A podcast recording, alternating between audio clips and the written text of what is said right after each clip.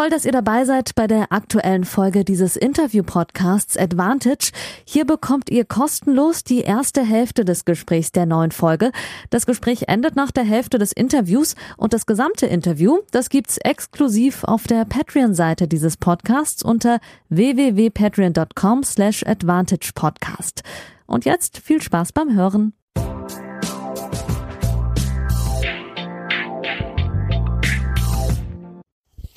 Folge 104, liebe Advantage-HörerInnen und vor allem liebe Patreons, schön, dass ihr wieder eingeschaltet habt. Das freut mich sehr. Zu einer Sonderfolge vom Hamburger Roten Baum, dem deutschen ATP 500 und WTA 250 Turnier in Hamburg. Das einzige Combined Event, was wir hierzulande haben. Ähm, wer die letzte Folge gehört hat, der wird sich denken, hä, du warst doch gar nicht da. Ähm, stimmt, ich hatte keine Akkreditierung bekommen. Da gab es ein paar Ungereimtheiten, die habe ich äh, in der letzten Folge aufgedröselt. Das Turnier war da noch so nett und hat mir für den Freitag eine Tagesakkreditierung immerhin gegeben. Also habe ich mich aufgemacht, um 5.01 Uhr die Regionalbahn nach Wiesbaden Richtung Frankfurt genommen und dann einen ICE nach Hamburg, der nur 40, 45 Minuten Verspätung hatte, so dass ich am späten Freitag Vormittag in Hamburg war, noch ein bisschen Orga erledigt habe und dann ab mittags den kompletten Tag bis abends um neun auf der Anlage war. In diesem Podcast gibt es Aussagen vom Freitag, vor allem über das deutsche Talent äh, Noma Noah Akukwe, die, ihr wisst das, das Finale erreicht hat und dort unterlegen ist, ähm, aber vor allem Aussagen von ihr als auch von Barbara Rittner und Andrea Petkovic, die ich in einem kleinen Roundtable mit zwei, drei anderen Kolleginnen am Freitag sprechen konnte. Da geht es vor allem um die Nachwuchsförderung, um das Mentoring von Andrea Petkovic, um die Trainersituation von äh, Noma und weiteren Talenten. Anfangen tun wir aber mit Alexander Zverev, der das Turnier in Hamburg im Finale gegen Laszlo Djer gewonnen hat, insgesamt die komplette Woche ohne Satzverlust geblieben ist. Ihr wisst das, äh, liebe Tennisfreaks, es ist sein 20. Turniersieg in überhaupt auf der ATP Tour, der fünfte Turniersieg in Deutschland und natürlich der erste ATP-Sieg seit seiner schweren Verletzung 2022 im Juni bei den French Open, also seiner schweren Bänderverletzung, die jetzt 13 Monate her ist. Ähm, was man da noch ein bisschen einordnend sagen kann, also natürlich die Leistung äh, war sehr, sehr gut, äh, sein Netzspiel stark verbessert, seine Vorhand, alleine wenn man den Matchball gegen Jer sieht, mit Spin, Cross, selbstbewusst und souverän, ähm, sehr, sehr gut, ähm, eine Verbesserung deutlich zu spüren. Ähm, er musste keinen Topspieler vom Ranking her in Hamburg schlagen, dafür kann er selbstredend nichts. Andrei Rublev und Kaspar Ruth haben sich selbst eliminiert, haben einen sehr, sehr müden Eindruck in Hamburg hinterlassen, nachdem sie in Boston ja ähm, sehr, sehr gut performt haben. Der hat ähm, Alexander Zverev ja noch gegen Rublev verloren, Rublev dann später im Finale gegen Ruth ähm, verloren, beide frühzeitig ausgeschieden in Hamburg, genauso wie Musetti so dass ähm, äh, Sascha keinen absoluten Topspieler schlagen musste vom Ranking. Äh, es bleibt dabei, sein höchster Sieg war gegen den Top 20 Spieler Francis Tiafo. Dieses Jahr ein Top 10 Spieler hat er noch nicht besiegt, da stehen nur Niederlagen äh, zu Buche. Insgesamt wird ihm das aber höchst egal sein, glaube ich weil er der erste deutsche Turniersieger seit Michael Stich 1993 ist und ihm das extrem Selbstvertrauen geben wird. Und ihr wisst das, er hat keinerlei Punkte zu verteidigen bis zum Ende des Jahres. Diese 500 Punkte haben ihn bereits jetzt in der Weltrangliste auf Platz 16 gespült wieder. Die beste Platzierung seit drei Monaten und im Ranking steht er sogar, äh, im ATP äh, Race nach Turin ähm, steht er bereits auf Platz 9. Und er hat am Ende der Siegerpressekonferenz auch deutlich gemacht und damit fangen wir an mit den Aussagen von Alexander Zverev, dass eines seiner Saisonziele ist, sich für Turin zu qualifizieren. Hört mal rein. Ja, das ist schon äh, ein Ziel für mich. Ich meine, ich bin neun jetzt gerade Und ich habe die ersten vier Monate gefühlt nicht das Level gespielt von, von einem Top-8-Spieler. Ne? Also das, das ist ganz klar. Ähm, deswegen ist das schon ein Ziel für mich, ähm, weil ich finde, dass ich erst die letzten paar Monate angefangen habe, so richtig Punkte zu machen. Hoffentlich kann ich das so äh, weitermachen. Ja, und als gebürtiger Hamburger äh, bedeutet ihm der Sieg in Hamburg natürlich nochmal einiges mehr. Ähm, vor allem ein paar Boulevard-Medien haben auch ein Foto seiner Freundin aufgegriffen, dass sie ja im Kinderzimmer übernachtet hätten, im Haus in Hamburg, das die Eltern immer noch haben. Dementsprechend fiel die emotionale Einordnung von Alexander Zverev auch aus. Nee, ähm, natürlich sehr, sehr emotional. Ähm, dieser Moment, ähm, schon gesagt, wie ich auf Englisch gerade gesagt habe, in der Heimat, äh, wo alles so ein bisschen angefangen hat, wo alles begonnen hat, dieses Turnier zu gewinnen, ähm, bedeutet einfach sehr, sehr viel. Und vor allem, wie schon gesagt, nach den letzten 12, 16 Monaten, die ich gehabt habe, ähm, ist es noch mehr, noch mal ein bisschen mehr wert. Insgesamt bleibt festzuhalten, ich habe mit einigen Kolleginnen gesprochen am Freitag vor Ort, die die komplette Woche vor Ort waren, dass er ja so ziemlich alles weglächelt, sehr positiv war, ähm, fokussiert äh, und deutlich der beste Spieler und auch in den Pressekonferenzen freundlich und fokussiert alles ähm, beantwortet hat, keine Macken oder Eigenarten irgendwie äh, gezeigt hat, ähm, weil er natürlich weiß auch in welcher Situation er sich befindet. Äh, mit den Negativ News von von vorletzter Woche ähm, hat sich dann auch betont locker gezeigt, wurde angesprochen, wie gefeiert wird, ob er mit den Doppelsiegern Kevin Krawitz und Tim Pütz vielleicht noch feiern würde, die ja das Doppelturnier gewonnen haben. Kevin Krawitz wieder in die Top Ten eingezogen. Glückwunsch an dieser Stelle dazu. Da hat er einen kleinen Seitenhieb an Kevin äh, ähm, ähm, ja, losgelassen, den ich euch nicht vorenthalten will und aber auch nochmal eingeordnet. Das war eine kombinierte Frage, wo denn der Hamburg-Sieg steht, dass natürlich der Olympiasieg ähm, ja, nochmal auf einem anderen Level steht. Tim wahrscheinlich bis nach Hause gefahren, weil er Familienmensch ist. Kevin ist wahrscheinlich schon sowas von dicht, dass er gar nicht an sein Handy gehen wird. So wie ich ihn kenne, ich weiß ja nicht, was, was sonst noch so ist bei ihm. Gut, Goldmedaille ist dann doch Goldmedaille. Also klar, dieses Turnier bedeutet mir viel, viel mehr als ein normales 500-Turnier. Dieses Turnier bedeutet mir vielleicht auch sogar mehr als ein Masters-Turnier. Aber eine Goldmedaille ist dann halt doch was anderes, glaube ich. Viel wichtiger ist aber auf jeden Fall die sportliche äh, Einschätzung von ihm, wo er, wo er steht. Ihr erinnert euch an das Pressegespräch bei den äh, French Open, wo er auch schon mal konfrontiert wurde mit der Kritik äh, der ehemaligen Tennisprofis um Boris Becker. Er habe sich nicht weiterentwickelt. Ähm, da hat er auch nochmal in einem ausführlichen Austausch mit äh, zwei Journalisten nochmal klar gemacht, dass er sich auf jeden Fall weiterentwickeln wird, jetzt wo er wieder spielen kann, dass er an seinem Grundlinienspiel arbeitet, dass er an seinem Netzspiel arbeitet. Aber hört mal selbst. Zwölf. Äh, diese Woche ohne einen Satz zu verlieren, 500 zu gewinnen, schon okay, glaube ich. Und äh, ich finde, dass ich diese Woche besser gespielt habe als Paris, vom Level her. In Paris war ich im Halbfinale, aber ich finde, dass ich den Ball besser im Schläger gehabt habe. Ich finde, dass ich aggressiver gespielt habe vor allem. Und ähm, ja, es wird, es wird besser. Und hoffentlich kann es die nächsten, Woche, die nächsten Wochen auch noch besser werden.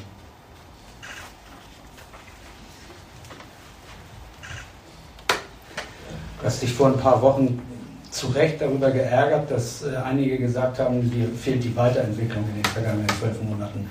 Wenn du jetzt aber schaust, wo du auf, dem Level, wo du jetzt bist, ähm, was sind die Dinge, wo du sagst, da, da, sind die, da kann ich was rauskitzeln, da muss ich was rauskitzeln, da muss ich was draufpacken? Ich glaube, der, die, die, Fortschritte sieht man schon. Ich glaube, dass ich am Netz viel besser spiele. Ich glaube, dass ich auch teilweise auch Dinge verändert habe von der Grundlinie aus. Aber die Aussage hat mich nicht genervt. Die Aussage war einfach nur ein bisschen dumm, weil die Aussage kam, als ich zurückkam von einer siebenmonatigen Verletzung und wo ich den Tennisschläger nicht in der Hand hatte und da hat man gesagt, ich habe mich nicht weiterentwickelt. Ja, no shit, ich konnte mich nicht bewegen.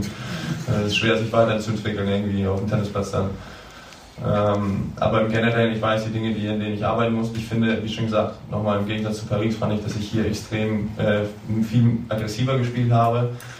Ähm, ich fand, dass ich äh, von hinten auch heavier gespielt habe und ich glaube auch, dass ich ans Netz besser gegangen bin. Ähm, und das sind alles Dinge, an denen ich arbeite, das ist völlig klar.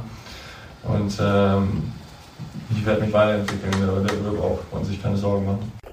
Ja, soweit zu Alexander Zverev und seinem 20. ATP-Titel auf der Tour in Hamburg. Äh, sehr emotional, auch wenn man natürlich äh, den Matchball gesehen hat für ihn, was ihm das äh, bedeutet. Auf jeden Fall. Es gab dann auch noch mal einen Moment, den ich mit euch teilen möchte. Äh, am Freitag nach dem Viertelfinale gegen den jungen Franzosen Fies.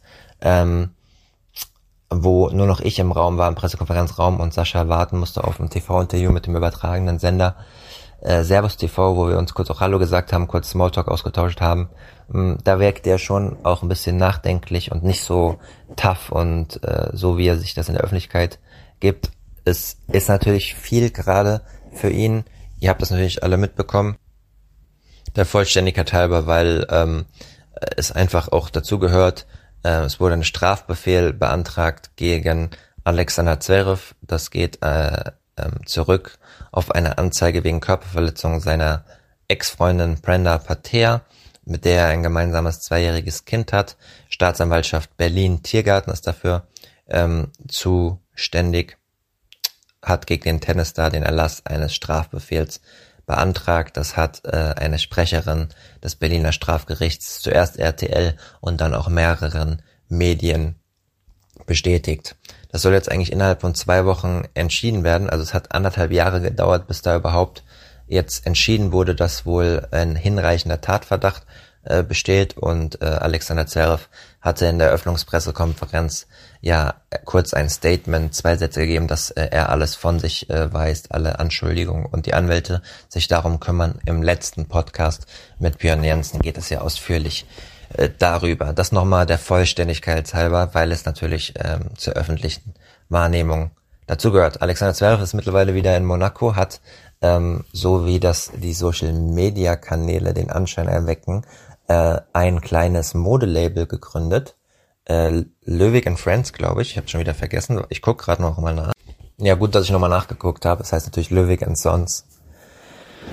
Also Löwig und Söhne. Sein Hund heißt der Löwig. Ähm, äh, und da gab es eine kleine Boutique. Äh, auf seinem Instagram-Kanal in der Story kann man mehr sehen. Danach geht's natürlich nach Nordamerika zur Hartplatzsaison ähm, mit dem Turnier in Kanada. Und äh, da bin ich mal sehr gespannt, wie jetzt die Transition aussieht, ähm, weil er natürlich den Anspruch hat, und das hat er ja auch in den Aufnahmen, die ich euch gerade zur Verfügung gestellt hat, ähm, durchblicken lassen, ähm, da wieder vorne mitzuspielen, ähm, langfristigen Grand Slam zu gewinnen. Ähm, ich glaube nicht, dass das dieses Jahr schon klappt. Dazu sehe ich ähm, Djokovic und Alcaraz zu stark kommt natürlich auch auf die Auslosung an. Ähm, jetzt als Top 16 Spieler sieht das schon mal wieder anders aus. Ähm, aber man kann natürlich bereits im Achtelfinale dann gegen den absoluten Top-Spieler kommen. Und den Nachweis äh, ist er halt noch schuldig geblieben dieses Jahr, dass er einen Top-10-Spieler gerade auch im Best-of-Five-Modus schlagen kann. Aber es ist auf jeden Fall ein Schritt in die richtige Richtung und ähm, Alexander Zverev-Fans können positiv in die kurz- und langfristige Zukunft blicken.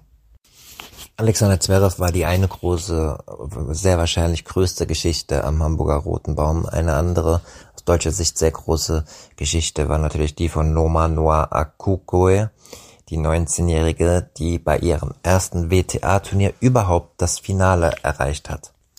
Ausgestattet von Turnierdirektorin Sandra Reichel mit einer Wildcard beim ersten Turnier überhaupt mal das Finale zu erreichen, ist halt schon krass. Ähm, ihr kennt sie durch diesen Podcast ja schon ein bisschen äh, länger. Im Mai war ich in Wiesbaden beim ITF 100.000er Turnier oder 80.000er Turnier.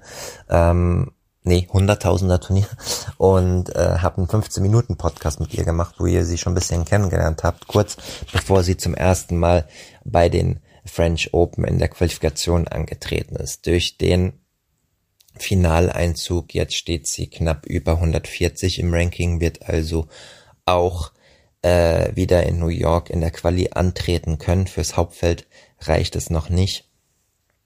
Aber natürlich ein wahnsinniger Erfolg für sie, für die, die nur 20 Kilometer von Hamburg entfernt in Rheinbeck äh, aufgewachsen ist, ebenfalls ein Heimspiel, aber natürlich auch für Barbara Rittner und Andrea Petkovic, die beim DTB natürlich jetzt die Verantwortung haben.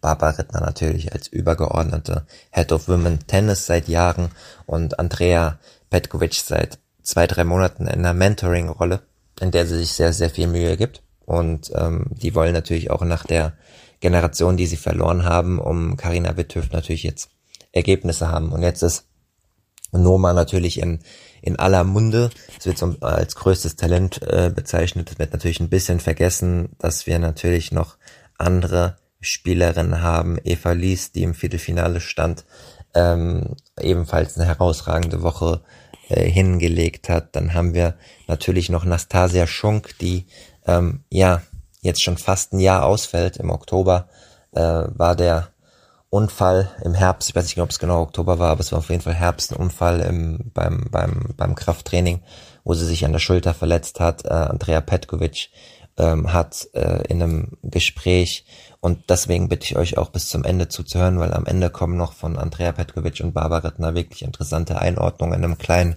Roundtable von mir am Freitag.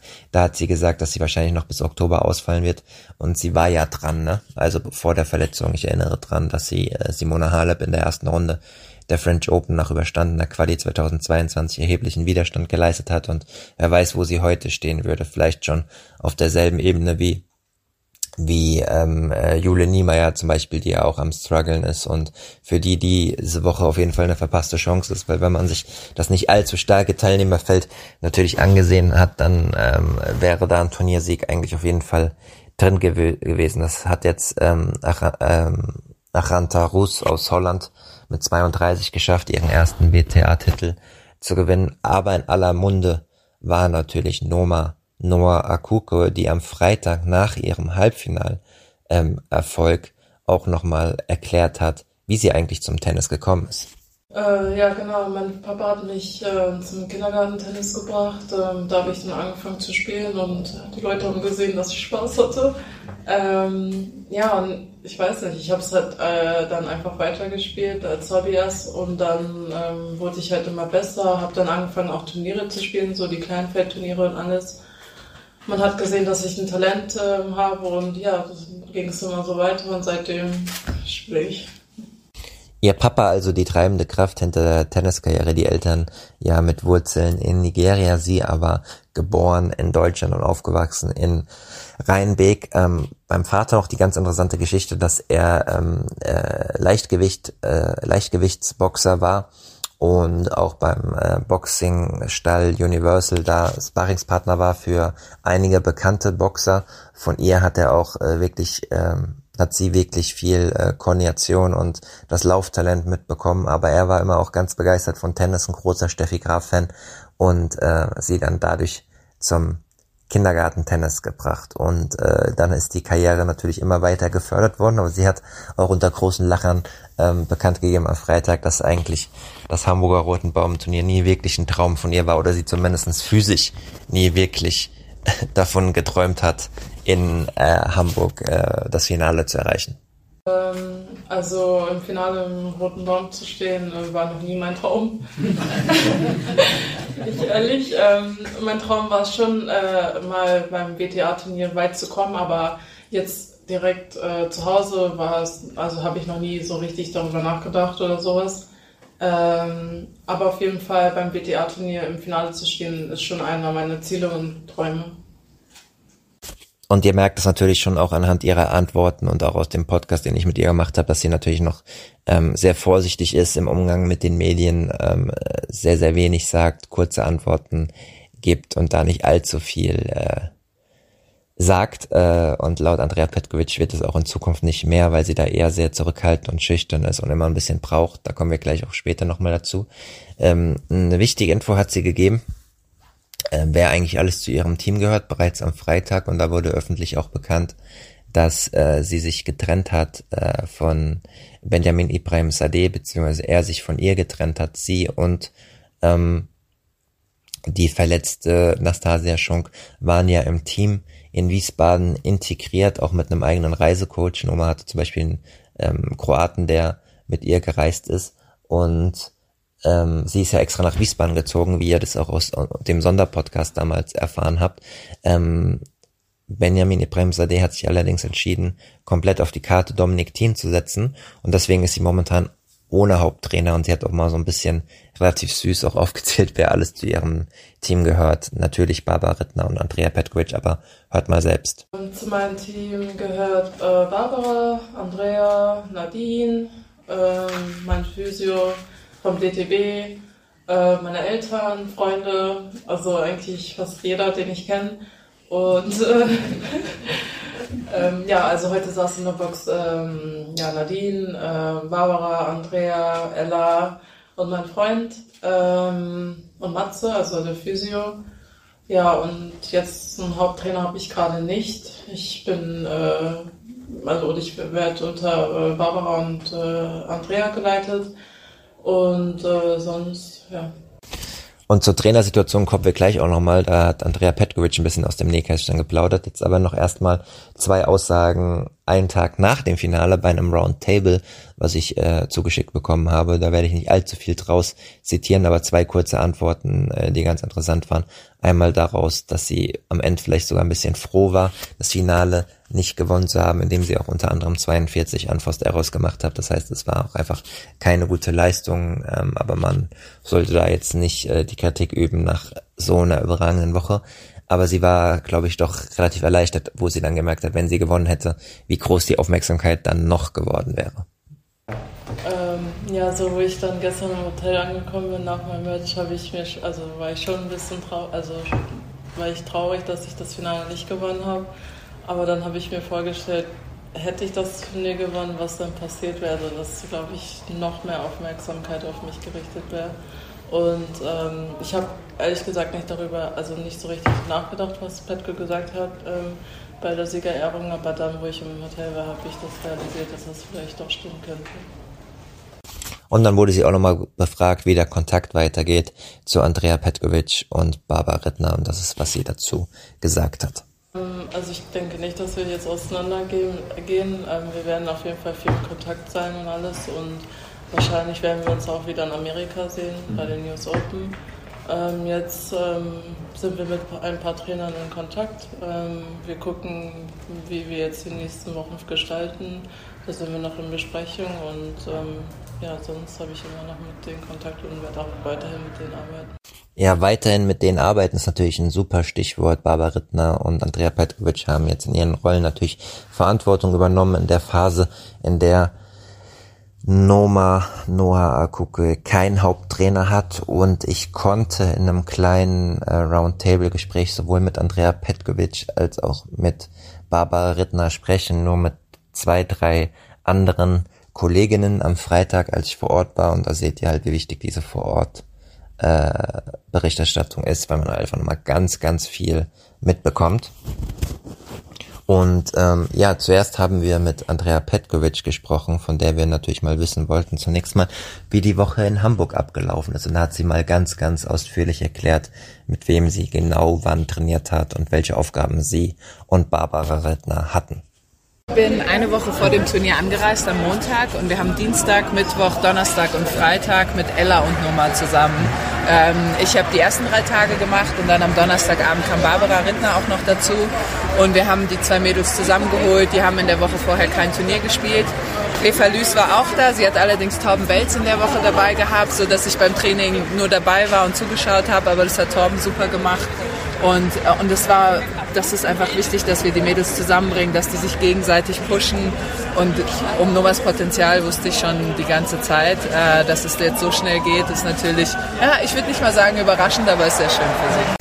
Und was auch zwischen den Zeilen äh, in Hamburg spürbar war, was jetzt äh, keine von den beiden so öffentlich gesagt hat, aber in Hintergrundgesprächen schon auch ähm, ja als Einordnung wichtig ist für euch auch, ist, dass, dass Noma äh, durchaus auch schwierige Zeiten hatte, dass sie auch oft äh, mit ihrem Selbstvertrauen zu kämpfen hat, eher immer das Negative sieht und nicht so das Positive, so war in der Vergangenheit zum Beispiel. Und dass dieser Erfolg jetzt auch Auftrieb geben muss, dass sie auch schon den einen oder anderen Rückschlag hatte, privater Natur und das jetzt für alle Beteiligten einfach eine super Situation ist. Von ähm, Andrea Petkovic wollte ich noch mal ein bisschen genauer wissen, äh, wie diese Mentoring-Rolle genau aussieht und die Frage von Andreas Thies hatte sie schon beantwortet und dann auch noch mal genau, wie die Vereinbarung aussieht und wie ihre Arbeit als Mentoring-Rolle denn wirklich interpretiert wird. Ähm, es ging, ich war eigentlich relativ schnell. Das war der erste frei zugängliche Teil der neuen Folge. Die zweite Hälfte hört ihr exklusiv auf der Patreon-Seite www.patreon.com slash advantagepodcast. Dort könnt ihr mit einem kleinen monatlichen Beitrag dafür sorgen, dass es diese langen, unabhängigen Interviews ohne Werbung regelmäßig gibt und unterstützt zudem Yannicks unabhängige Arbeit als freier Journalist im Tennis-Doping- und Sportpolitikbereich.